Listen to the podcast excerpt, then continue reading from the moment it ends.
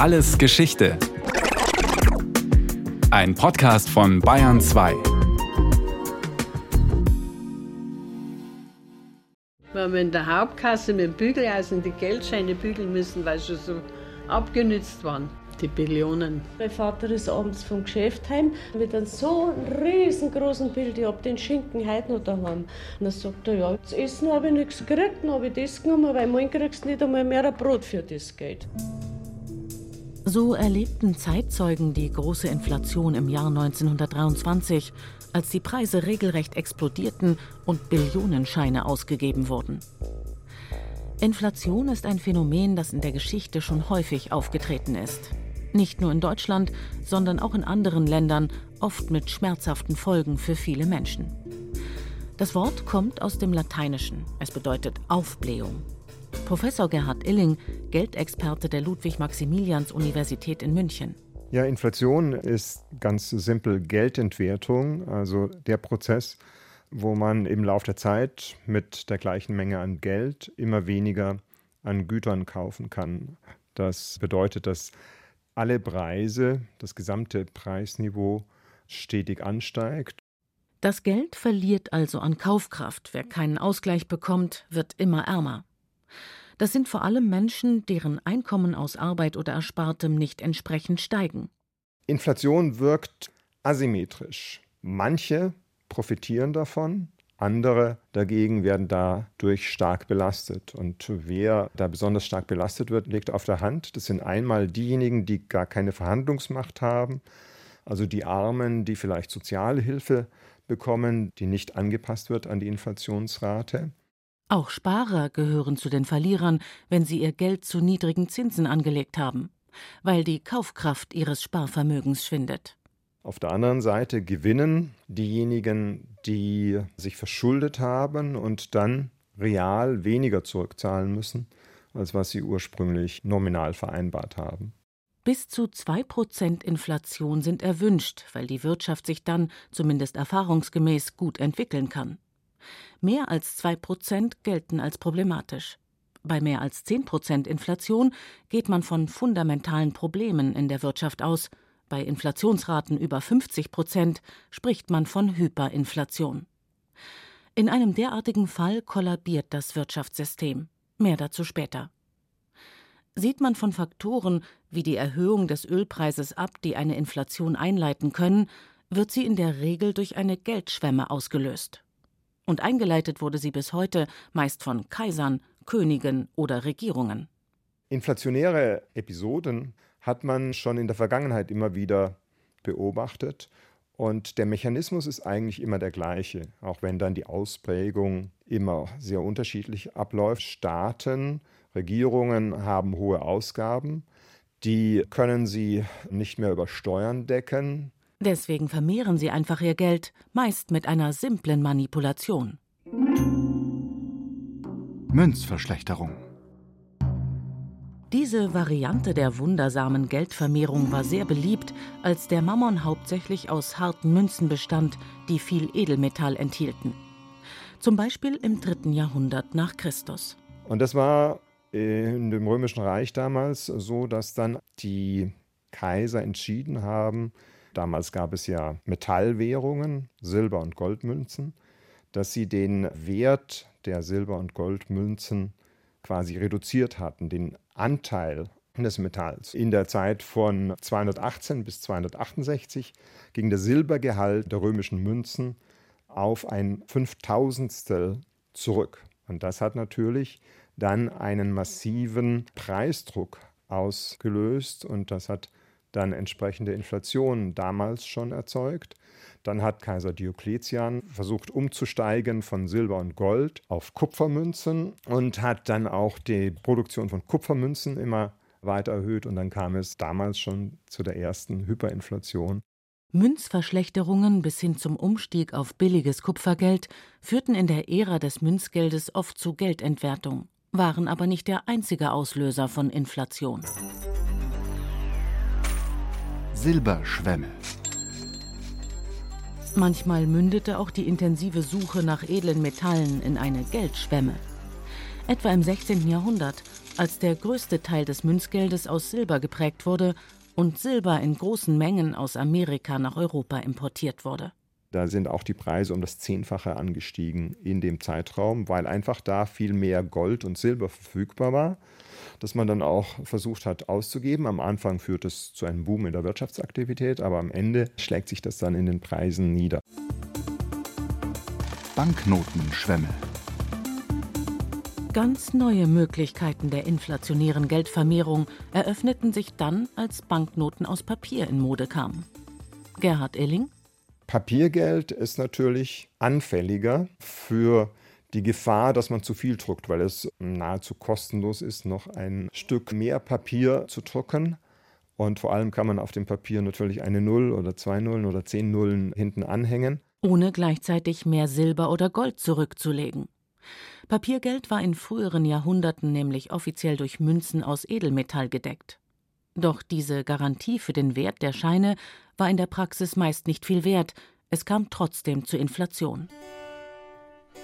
Besonders in Frankreich, nachdem der sogenannte Sonnenkönig einen riesigen Schuldenberg hinterlassen hat. Ludwig XIV. hat auch wieder sehr hohe Ausgaben gehabt. Er hat ja Versailles gebaut und den Staat sehr stark verschuldet. Und dann hat sein Nachfolger Ludwig XV. Schwierigkeiten gehabt, die Schulden zu bedienen. Er hat dann versucht, Rat zu bekommen bei Experten und ist dann auf den John Law verfallen. Das ist ein Schotte, der propagiert hat, eine Wirtschaft boomt nur dann, wenn hinreichend viel Geld da ist. Und er hat dann den Auftrag bekommen von der französischen Regierung, eine Bank auf die Beine zu stellen und Banknoten auszugeben. Die waren am Anfang noch ausreichend mit Münzen aus Silber und Gold gedeckt, später aber nicht mehr. Denn der geschäftstüchtige John Law entwickelte daraus, mit Billigung des Königs, ein kompliziertes Schneeballsystem aus ungedeckten Banknoten und riskanten Aktien, was zu einer Spekulationswelle führte. Als die Menschen den Braten rochen und die Bank stürmten, brach das aufgeblasene Papiergeldimperium zusammen, die Preise schnellten nach oben, das Leben wurde für viele Franzosen unerträglich teuer.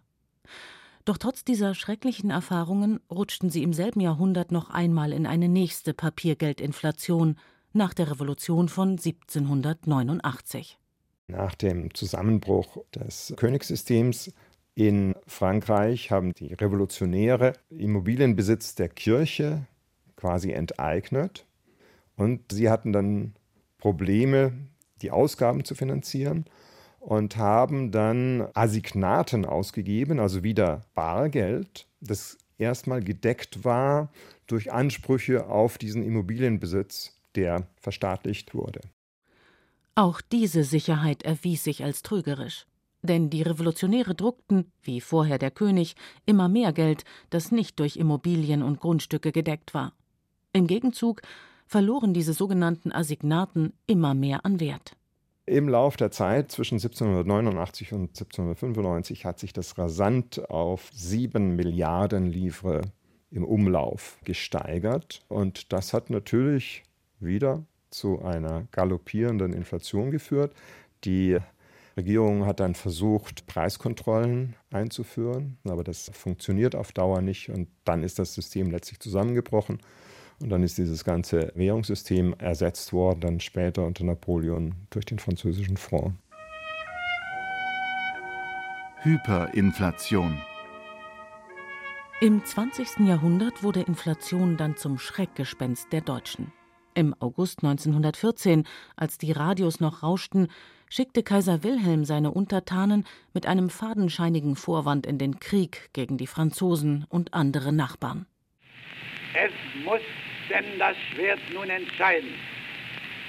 Mitten im Frieden überfällt uns der Feind. Darum auf zu den Waffen. Der Kaiser und seine Untertanen rechneten mit einem schnellen Sieg. Doch aus dem vermeintlich kurzen Feldzug entwickelte sich ein furchtbarer Stellungskrieg, der vier Jahre dauerte und als Erster Weltkrieg in die Geschichtsbücher einging. 17 Millionen Menschen verloren dabei ihr Leben, Millionen von Menschen litten unter Armut und Arbeitslosigkeit. Und in Deutschland erlebten sie in den folgenden Jahren eine Hyperinflation mit gewaltigen Preissprüngen von Tag zu Tag. Der Grundstein dazu wurde schon im Krieg gelegt. In diesem Fall fing es an, dass mit Kriegsausbruch die Geldmenge anstieg, da die Reichsregierung auf die Reichsbank zurückgriff zur Finanzierung ihrer Kriegsausgaben. Christoph Buchheim war Wirtschaftsgeschichtler an der Universität Mannheim. Während der Bargeldumlauf 1913 bei 6,5 Milliarden Mark war, betrug er 1918 bereits 33 Milliarden Mark und das bei einem stark zurückgegangenen Sozialprodukt. Das heißt, die Inflation hatte ihre Wurzel bereits im Ersten Weltkrieg. Und nach dem verlorenen Krieg wagten Politiker und Währungshüter nicht, die Geldschwemme einzudämmen. Im Gegenteil. Die Reichsbank brachte noch mehr Geld in Umlauf, um eine Staatskrise zu verhindern. Denn der Finanzminister musste nicht nur Zinsen für die Kriegsschulden zahlen, sondern auch Kriegsgegner entschädigen, Soldaten unterstützen und die Wirtschaft stabilisieren angesichts der Nachkriegssituation, der Revolution, die ja im Gange war, hatten die Politiker eigentlich keine andere Wahl. Wenn sie die Ausgaben stark zurückgefahren hätten, wären also Millionen demobilisierter Soldaten auf der Straße gestanden. Das hätte die Revolution erst so richtig angeheizt und es wäre mit ziemlicher Sicherheit nicht zu einer demokratischen Republik gekommen. Weil aber viel zu viel Geld kursierte, stiegen die Preise immer schneller, begannen zu galoppieren. 1923 explodierten die Preise regelrecht. Es war das Jahr der Hyperinflation. Wirtschaften war ein Wabonspiel. Wer zu spät kam, war der Dumme. Eine Zeitzeugin erzählt. Mein Vater ist abends vom Geschäft heim, die haben täglich ausbezahlt gekriegt. Dann hat er statt das Geld hat er der Mutter noch schon eingekauft und hat ihr das hingelegt und da kann ich mich noch gut erinnern, da ist er einmal mit einem so riesengroßen Bild, ich habe den Schinken heute noch daheim, also es ist ein riesengroßes Bild, das gar nicht ins Zimmer passt hat, weil es so groß war. Und dann sagt Mama, ja was willst du denn mit dem Zeug? Gell? Und dann sagt er, ja ich habe heute zu essen habe ich nichts gekriegt, dann habe ich das genommen, weil morgen kriegst du nicht einmal mehr ein Brot für das Geld. Der Wahnsinn der Hyperinflation prägte auch das Denken des jungen Ludwig Erhard der viel später, nach dem Zweiten Weltkrieg, als Wirtschaftsminister und Bundeskanzler die Wirtschaftspolitik prägte. Bis zur Währungsreform November 1923 musste das deutsche Volk zum ersten Male in tragischer Weise erfahren, was Inflation bedeutet, wie sie das Schieberdumm gedeihen und die ehrliche Arbeit sinnlos werden ließ, wie sie das Vertrauen in die staatliche Ordnung zerstörte und substanzlosen Schwärmern und Scharlatanen Auftrieb gab und selbst redliche Menschen in Verwirrung und Schuld stürzte. Mit welchen Preissprüngen die Menschen fertig werden mussten, zeigt ein Blick auf den Brotpreis. Im Mai 1923 kostete ein Kilogramm noch 474 Mark. Ende Oktober fast 5,6 Milliarden Mark. Die Menschen waren nur noch damit beschäftigt, ihr Geld möglichst schnell auszugeben, weil es stündlich an Wert verlor. Unproduktive Tätigkeiten nahmen immer mehr Zeit in Anspruch. Eine Zeitzeugin? Weil wir in der Hauptkasse mit dem Bügeleisen die Geldscheine bügeln müssen, weil sie so abgenützt waren. Gebügelt sind die waren. So haben die ausgeschaut. Das ist immer mit den Wagen umeinander gefahren worden damals. Die Billionen. So versank die Wirtschaft immer tiefer im Chaos, die Politiker mussten etwas unternehmen. Wirtschaftshistoriker Dieter Lindenlaub, der das Geldmuseum der Deutschen Bundesbank aufgebaut hat. Erst in dem Augenblick, als das Geld völlig seine Geldfunktion verloren hatte, als Geld weder als Zahlungsmittel genommen wurde, noch ein Wertaufbewahrungsmittel war, noch als Rechnungseinheit eine Rolle spielte, erkannte man, dass ein stabiles Geld eigentlich ohne Alternative ist und dass, auch wenn bei einer Stabilisierung immer Opfer gebracht werden mussten, die Inflation die weitaus schädlichere Alternative ist, wenn man danach strebt, ein Gemeinwesen sozial und politisch stabil zu erhalten. Ende 1923 blieb daher nur noch der Befreiungsschlag einer drastischen Währungsreform, um das Wirtschaftsleben wieder zu normalisieren. Für eine Billion alte Mark bekamen die Menschen eine sogenannte Rentenmark. Für viele Deutsche ein herber Verlust. 1924 wurde diese Übergangswährung, die wegen Goldmangel nur mit Grundstücken abgesichert war, durch die Reichsmark ersetzt. Die war zum Teil mit Gold gedeckt und damit vertrauenswürdiger, denn die Bindung ans Gold waren die Menschen dieser Zeit gewohnt. Doch auch diese Sicherheit erwies sich als trügerisch. Zurückgestaute Inflation. Die Hyperinflation von 1923 war ein traumatisches Erlebnis für viele Deutsche. Diese panische Angst vor Inflation sollte bald noch üble Folgen haben. Denn wenige Jahre später folgte die nächste wirtschaftliche Katastrophe, die Weltwirtschaftskrise der 1930er Jahre. Die Unternehmen konnten immer weniger verkaufen. Die Wirtschaft schrumpfte, die Arbeitslosigkeit grassierte. Doch die demokratischen Parteien wagten nicht, die Talfahrt mit schuldenfinanzierten Staatsausgaben zu bremsen, sie fürchteten die Angst der Wähler vor einer neuerlichen Inflation. Das war fatal. Denn weil Verbraucher, Unternehmen und der Staat immer weniger Geld ausgaben, fielen die Preise. Unternehmen und Banken gingen pleite, die Schlangen vor den Arbeitsämtern wurden immer länger. Nun erlebten die Menschen das Gegenteil von Inflation, eine Deflation. Und die erwies sich als fatale Abwärtsspirale. Denn die Massenarbeitslosigkeit war der Nährboden für den Aufstieg der Nationalsozialisten unter Adolf Hitler. Der brachte die Wirtschaft mit geborgtem Geld zwar wieder in Schwung. Doch bald bezahlte er vor allem Größenwahn und Krieg auf Kredit. Diese Ausgaben wurden schließlich finanziert, indem das Reich wiederum Kredite bei der Reichsbank aufgenommen hat, dies besonders offen und eindeutig nach 1939. Und diese Rüstungsausgaben wurden zweitens finanziert durch die sogenannte geräuschlose Kriegsfinanzierung. Das Publikum sparte Geld, bildete Bankguthaben und Versicherungsguthaben und wusste dann nicht mehr, was mit diesem Geld passiert.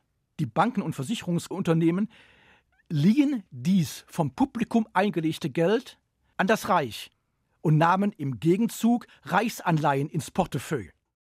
Hitler nutzte die Reichsbank auch, um die Geldmenge wieder übermäßig aufzublähen. Eigentlich sollten Notenbanken die Geldmenge nur so stark erhöhen, wie die Wirtschaftsleistung steigt, das sogenannte Sozialprodukt. Doch die Reichsbank hielt sich nicht an diese Regel. Die Geldmenge stieg bei weitem schneller als das kauffähige Sozialprodukt, sodass dann im Jahr 1946, als man es mal berechnet hatte, die Geldmenge im Verhältnis zum Bruttosozialprodukt zehnmal höher war als in Normalzeiten.